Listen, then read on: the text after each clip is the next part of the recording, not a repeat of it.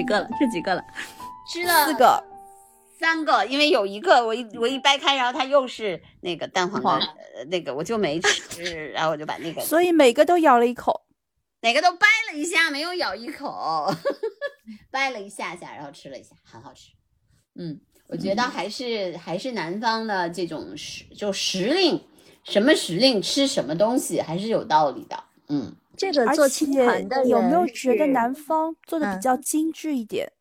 对对有啊，这是我们江苏的嘛，要往广东去，估计要更精致一些。我们江苏的还算是居中吧，啊，苏式点心就是比较中庸一些。嗯，但是南京吧是这样的，我特别喜欢南京，我觉得它兼具呃南方和北方的特点。哎，对我们这个城市的人俗称大萝卜，又能开花又能吃的大萝卜。对对对对对对对。然后南呃上海我也特别喜欢，因为我觉得上海吧，它就是有那个就是我喜欢的那种小资情调。海 派文化叫腔调，小姐姐。对，上海小有自己的腔调。腔调。我们都是有腔调的人。就是比如说我去上海，呃，我就会去找那种就是吃日本料理的地方。我觉得上海的日本料理就是比北北京的好吃。你看四叶我也去吃过啊，但是我觉得是四叶，其实上海有嗯很多，他有很多那个就是去日本留学的人，然嗯后他们回来以后自己开的那些小店嗯特赞，你知道吗？就是也不贵，但是他们因为在日本学过手艺，然后回来以后就嗯开的那种小店，嗯，呃，比如说他就一百多个人，一不是一百多块钱，一百我感觉啊，我感觉一百就是多块比如说，钱那种自助啊什么嗯的，就是嗯也有也有单点的，就是嗯开在那种呃，很小的沿街房就那的，个街道对对对对对，很嗯小的房子，一间一嗯间的你。看我是一个旁观者啊，我看北嗯京和上海，我是这样感嗯觉的。其实，那，北京我生活过一段时间，上海呢就也经常经常去，虽然没有生活过，但经常去，因为我朋友同学都比较多，距离也比较近嘛。嗯我感觉这两个城市啊，就饮食上来说哈，嗯北京肯定也是什么都有，但是你不能像上海那样，就是更容易遇到好吃的。北嗯京最好的、最顶级的肯定也是有的，但它嗯好像不会说你走在路上就遇到一间小店，它就很棒，这种概率没有上海高。嗯，可能就是同等价位的平民消费中，上嗯海这种更精致一些。但是北京有很多烤鸭的品牌，烤鸭的品牌对，它有很多烤鸭的品牌。嗯，然后不是是你这样的，你要到北京，像我这种，嗯、就是那个叫我老是叫饕普通串子，然后嗯，我会找那些呃，比如说北京最好那天我不是拍了一个最好吃的那个披萨吗？嗯那个对对对，我看到了。那个店，那个店，你就是因为它就有的时候你想吃美食，就是因为它一件东西做的特别好，然后它就会特别好吃。然后比如说北京就有有一些店，它就单做一家的东西，你就去吃那样的地方，你不要哦去吃它啥都有。旅游点对呀、所以你在北京，你嗯吃美食得像我姐这种胡同串子带着我们，你才能吃到。但是在上海呢，就是你嗯搜搜点评，或者你在某一条街上你找一找，你去试一试，可能你自己也能遇到。在嗯北京，你要想自己遇到这种比较好吃的概率，我感觉就低一些。嗯，还有一个可能就是口味的问题，因为北方有一些菜呢就比较咸，或者是呃就很北方的那些菜吧，呃有的嗯时候它那个那个味道就不够精致，嗯，嗯，是对吧不？过在北京，总的来说，我觉得你要你要想什么吃一个什么羊肉火锅啊，或者是找一家什么烤羊、烤肉店啊，这个概涮率还是火锅能遇到比较好的。吃对嗯，嗯，这个偶遇的还有一个，我告诉你，在北京能吃到什么，就是比较地道的国外的美食，嗯啊，但是像我这样的人才能知道啊。然后上海呢是这样，上海真的像你说的，就是我我有的时候我去上海的时候，我有的时候就那个，比如说他们去开会什么的，晚上的时候我就不参加那个什么自助餐，然后就自己跑出去，然后去找那个就是我我我想吃的我。跟你说，上海是这样随便溜达，你能溜达到，就是但是在北京你要溜达不一定能溜达到。对你，你你嗯站在那里，然后打开大众点评，然后你就嗯搜、搜嗯一下，周围肯定有好吃的，你就直奔嗯过去。但一般可能会排队啊什么的。嗯上海人特喜欢排队，你知道吗？这叫人来疯。然后如果有网红小店什么的，就很容嗯易排个嗯几个小时那种。嗯，上海人就有点像北像像日本人，就是日本也是。我上次去日本，呃去那个京都，好多好吃的那个店呐、然后他就排队、排好久，对，要排好久，知道吗？好吃，真的好就前两天，前嗯两天已经是疫情的这种情况下，我们五角场的哥老关还在排队。嗯，这两年不是有笑话吗？包括去年去年南京那一轮疫情的时候，说你排队的时候问清楚啊，前面到底是在排鸭子还是在排核酸，又排错了。有这个哎笑，话还有一个，你知道北京有一次，就是因为北京很少有那种就是现烤现吃的点心店，然后呢，稻香村开在东四那边开了一个，就是东四北大街上开了一个是一边做一边卖现吗？对的，现烤现吃的点心店。然后我那个开业的第一天我就跑去了，然后排了两个小时的队，但是吃到的那个真的好吃，因为它是现烤的，烤完了以后，然后你看着那个那个东西被端出来，然后给你吃啊。哎，但是上海有很多这样的店啊，就是你，对呀南京而且它是半开放的。它是嗯。半开放的，然后你通过那个玻璃橱窗可以看到他们对的，对的，对的，然后一。边做，然后一边就在那里卖，然后你嗯就买那个热热乎乎刚刚做出来的那种，然后嗯特好吃。是啊，很多东西啊现烤哎你们知出来的哎跟你你们知道后买的味道是绝对不一样的。之前，哎，对对，我还想起来，就是之前有一个网红，那个是咖啡馆还是什么，就是有一个洞，有个像树洞一样的，然后你就过去，然后问他买咖啡，然后他就从那个洞里面把手伸出来给你一杯咖啡，那个地方还一直排队，你知道吗？一直排队。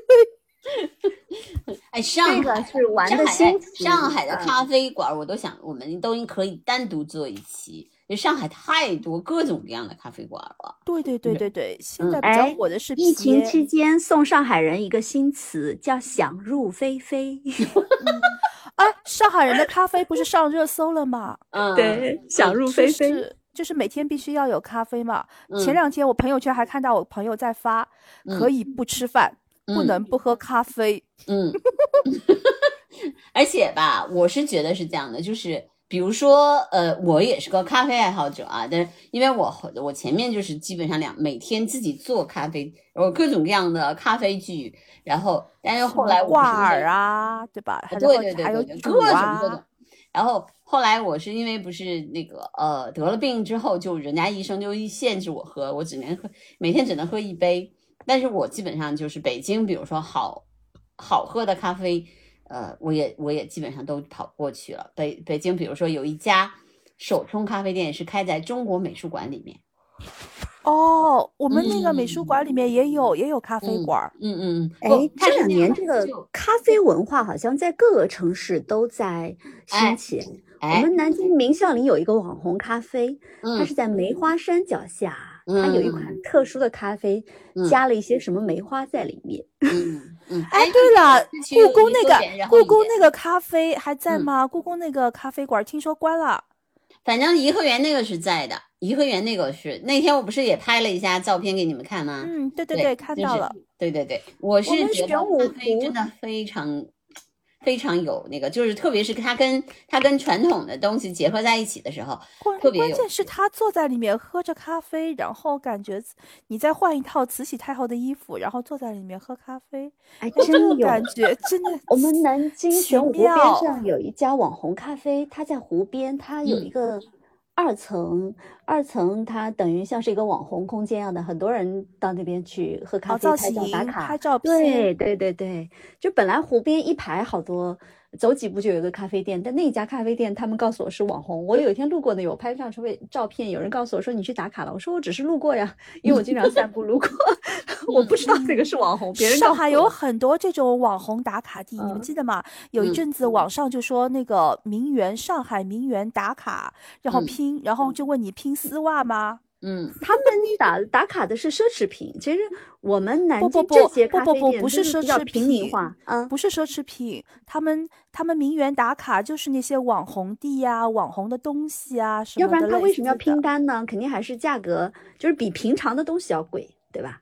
嗯名媛嘛，名媛那个名媛买的东西都是都是很很很特特别，然后价格有点高的那种，所以才要啊拼单嘛。嗯，而且我我其实觉得特别好玩的是，就不是说年轻人怎么样，就是上海的很多老奶奶，然后她会她会叫咖啡，哦，上海爷爷才厉害呢，爷老克拉，老嗯克拉，上海老克拉。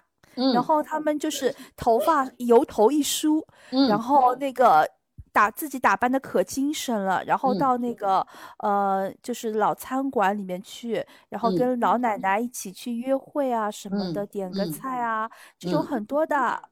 上海人的精致是有传统的。我听我爸爸说，他六几年的时候到一个亲戚家去，说那个亲戚，呃，条件很不好，住的非常挤。他住在他家里面，然后呃，晚上的亲戚把自己最好的一条裤子好像是洗了啊、晾嗯干，早上起来熨了，第二天继续穿。然后嗯说他可以没有很多，但是一定要非常好，很精致。六几年的时候就是特别困难的那个年代，依然保持这种精致。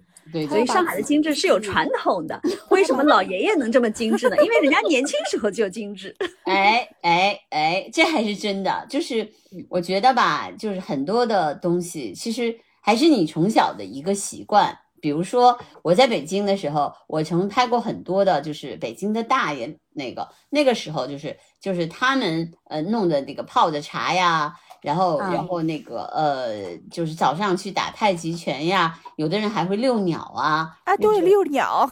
对呀、我们这里早晨公园里面有很多、嗯很多老人在遛鸟。但现在好像不是不行了，北京因为因为不是鸟，因为很多鸟都变成了，就是我自己观鸟嘛，然后就保变成了保护动物，特别是画眉，画眉以前是可以养殖的嘛，现在不行了嘛，就是很多的哦那个鸟市啊什么都关了，但是就是以前，哎，就是小八哥、小鹦鹉，他那个八旗子弟的那个传统嗯。特别明显，在北京的啊、呃就是一些比如说西城、东城啊那些胡同里嗯。面，那那个时候，我记得我拍《环球汉语》的时候，拍过很多这种照片，就是还有那个纪录片，呃我们遛专门拍过遛鸟啊，然后打太极呀、然后还有跟你跟那些人去讲，他会给你讲很多的呃北京的那些传统嗯传统的东西。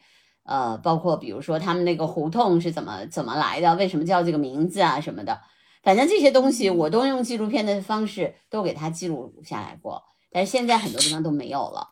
比如说那个时候北京有一种就是就是叫贯口，其实就是一个叫卖，做叫就就卖东西嘛。然后北京有哦各种各样的卖糖葫芦啊，卖什么菜呀、卖什么臭豆腐啊，啊，以以前上海也有，嗯，就是走街大神啊，就会说 收刀、母鸡刀，就是磨刀，你知道吗？嗯，然后就是那种啊，爆米花什么的，都是那嗯。种很大的一个黑色的那个推着那个车，然后就是摇啊摇啊摇，然后就最后嘣一下子，然后嗯。你就带着那个家里面的大米就去爆嘛，就爆爆出来就是那个白花花的爆米花嘛，然后我们嗯。小时候都吃过，现在都没有了。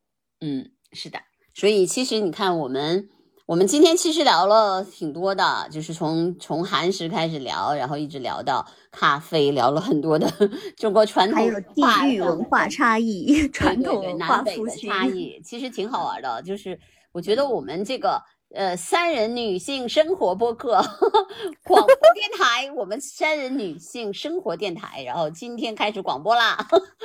随便给口吃的给你把世界各地文化、各地美嗯食全部都融汇起来。可以，可以，可以，因为我们毕竟还有就是我们三个人的地方也不一样，我在北京，然后你、嗯你在南京，他在上海，所以我觉得嗯我们可以聊很多的东西，就聊一点稍微轻松的话题嘛。嗯，我们今天这可以叫做一个青团引发的节目，哎，我这个叫望梅止渴，好不好？望团止渴。你忘团止们说渴，因为你们说，然后然后我只能看，知道吗？嗯你本来也可以有一份的，你们说，然后我只能玩玩，我我哎，我一直在脑子里面过，我我那个暑啊还呃暑假的时候去那个故宫，然后肖姐姐一说故宫，我就想故宫的树，然后故宫的那个墙，然后就开嗯始回忆，我就把我的灵魂放出来，然后 跟着你们一起游历一下。因为你现在的身体还在这个这个被困当中。房子里，你知道我现在身体在哪里吗？我身嗯体现在在被子里，我现在是躺嗯平状态，然后用被子闷着我的头，然后眼睛闭着听你们说。你不要睡觉哦，你睡着了。我坐的可端正了，我搬了一张椅子坐在阳台上，嗯，坐的可端正了。嗯。我前面中间你们聊的时候，聊着聊着还坐在，电脑边上呢，我现在也坐在电嗯脑边上呢。嗯，我我刚才我刚才聊着聊着，其实差一点就睡着了，知道吗？后来是说什么把你给馋醒了吗？后来说到什么好吃的了，把你说醒了的？我忘记了，就是开始好像是说到咖啡什么的。然后就醒了，快喝不。是吧呀？刚才有一段我没有声音的时候，我就是迷迷糊糊听你们两个说。对我听出来了，我听出来了，你这家伙不许老老在被窝里录音啊！哎，你们家的猫呢？猫哪儿去了？猫刚刚上蹿下跳，上蹿下跳，把它赶出去了。它可能，我我后来把阳台门关上了，它这会儿可能进不来。你们家的猫也是我们三缺一的呃另外一个主持红人人红他是红呃，人，我们都没，你们都没到位的时候，他就到位了。但可惜的是，他不听话。你们都到位了，他又跑了。